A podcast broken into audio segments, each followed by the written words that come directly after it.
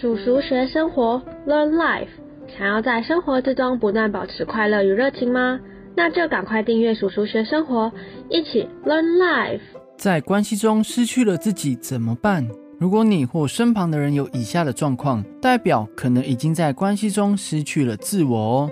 第一个，拒绝别人的时候会感到内疚；第二个，受到无理的对待，也无法鼓起勇气捍卫自身的权益；第三个，常以别人的评论来定义自己的价值；第四个，别人对你求助的时候，觉得自己有使命帮他们解决问题。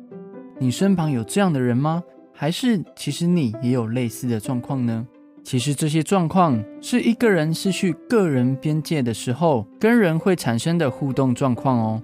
而美国心理师蒂娜吉尔伯特森提到，当一个人缺乏个人边界，最明显的特质就是觉得自己需要为他人的情绪还有行为负责，经常将他人的需求还有感受看得比自己更重要。而这样失去自我的状况，常常会让我们在关系中委屈自己，甚至对人付出的时候。让对方觉得理所当然，你或者是对方都不会因此为这段关系感到满意啊。而其实缺乏个人边界，只是在关系中失去自己的其中一个原因哦。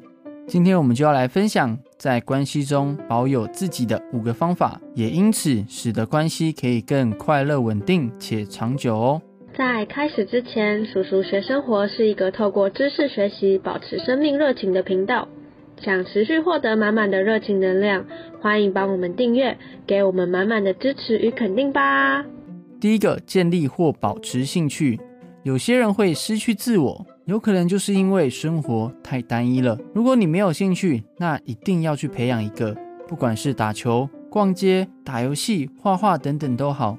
如果有的话，请继续保持，因为这能够给你两个好处：保有自我。第一个，拓展交友圈。有些人可能会透过打球、练瑜伽等等这些兴趣，持续认识新朋友，让自己的关系重心不只是集中在某个关系上。相反的，一个人如果失去了交友圈，可能就会因而对某个关系、另一半、闺蜜与兄弟等等有过大的得失心，然后失去了自我。第二个，自我探索。当一个人持续保有兴趣，可以持续的从中看见不一样的自己。像阿奇，其中一个兴趣就是打游戏啦。为了在游戏中赶快变强。自己就加入了某个游戏群，然后不断的跟群中的网友交流换装备。在这个交换的过程中，慢慢的阿奇也萌生了一些兴趣，甚至也开始从中赚到了一些现金。当然，现实生活中也有很多人已经把游戏当做主要的工作，但是自己那时候也没有想到兴趣也可以赚钱，完全打破了自己对生活的认知，甚至还让我从中体悟到了一些做生意的道理啊！除了成长以外，兴趣也能够帮助一个人建立价值观与信念，像是打球与队友鼓励跟坚持拿取到胜利之后，间接的就培养到了企图心。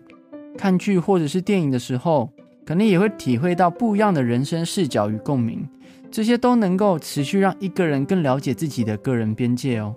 所以，一个能够保有自我的人，他就会维持自己多元的生活重心。以及交友圈，并且不断的从中探索不一样的自己，建筑出深刻的自我价值观。第二个，坚持留时间独处。有些人在关系中无法保有自我的原因，有可能是因为不了解自己。所以，不管我们面对哪一种关系，me time 都非常的重要。但是，所谓的留时间给自己，除了是做一些能够放松、享受自己一个人的时光的事情以外，阿奇认为做到这件事情也非常重要。那就是自我对话，像是你可以问自己：最近心情过得如何？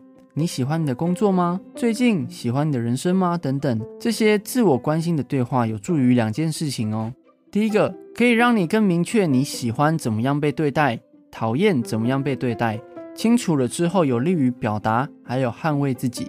第二个，清楚自己的价值观，透过对话清楚了解以后。有利于更深度的了解自己的价值观，不会让自己随波逐流。像是透过问自己人生最重要的顺序为何？是金钱吗？家庭吗？还是健康？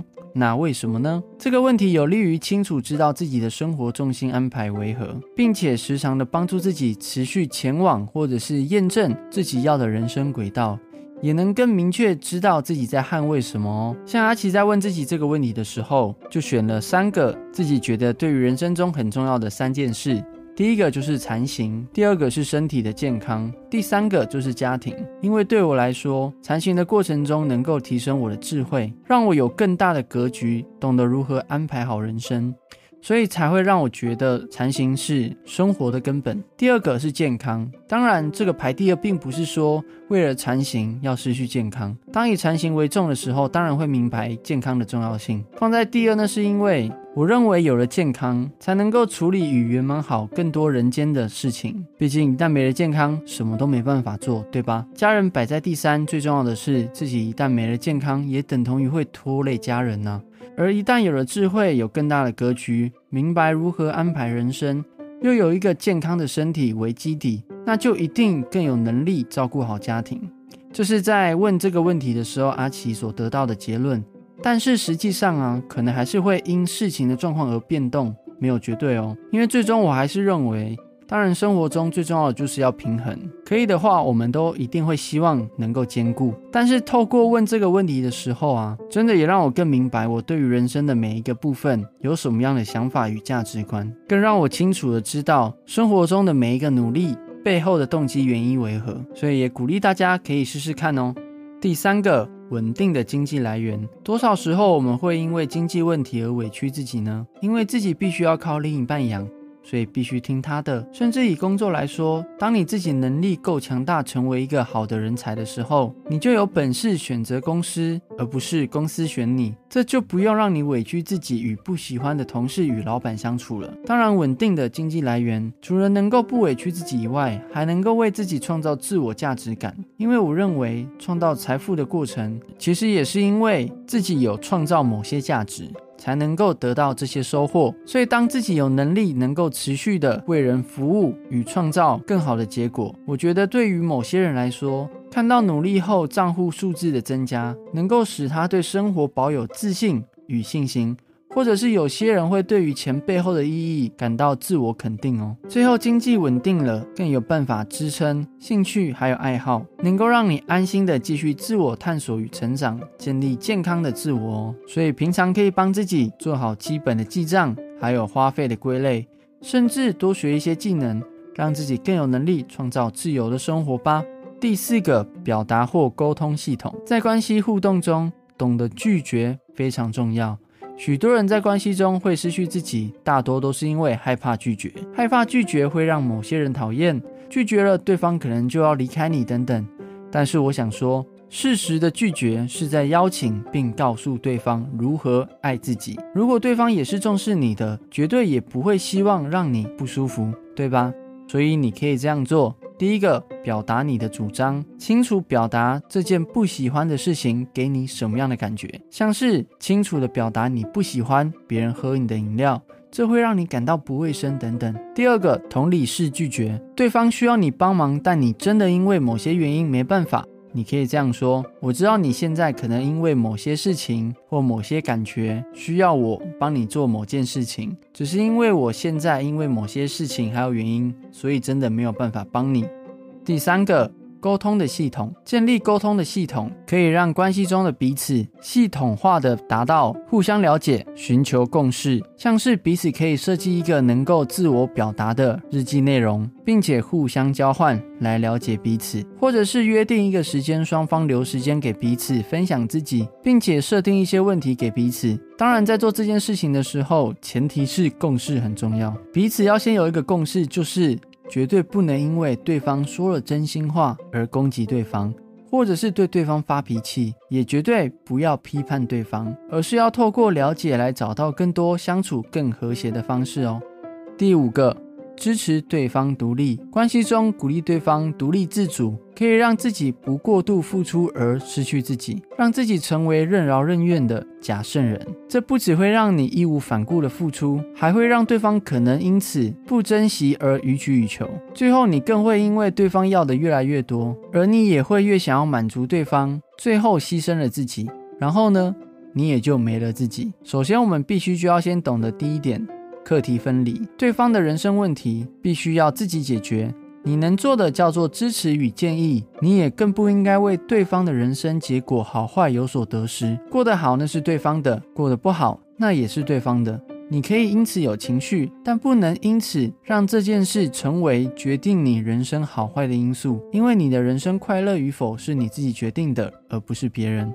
第二个，支持大于插手。当对方遇到困难或问题的时候，我们可以从中给予对方鼓励。但不要帮对方揽责任。当对方能够解决自己的生活问题后，就能够因此建立出自信心，最后更有能力可以去面对更多的事情。我相信你也会因此变得更放心。所以支持对方独立，就是让对方能够为自己的人生负责，让你也能够有余力把爱留给自己哦。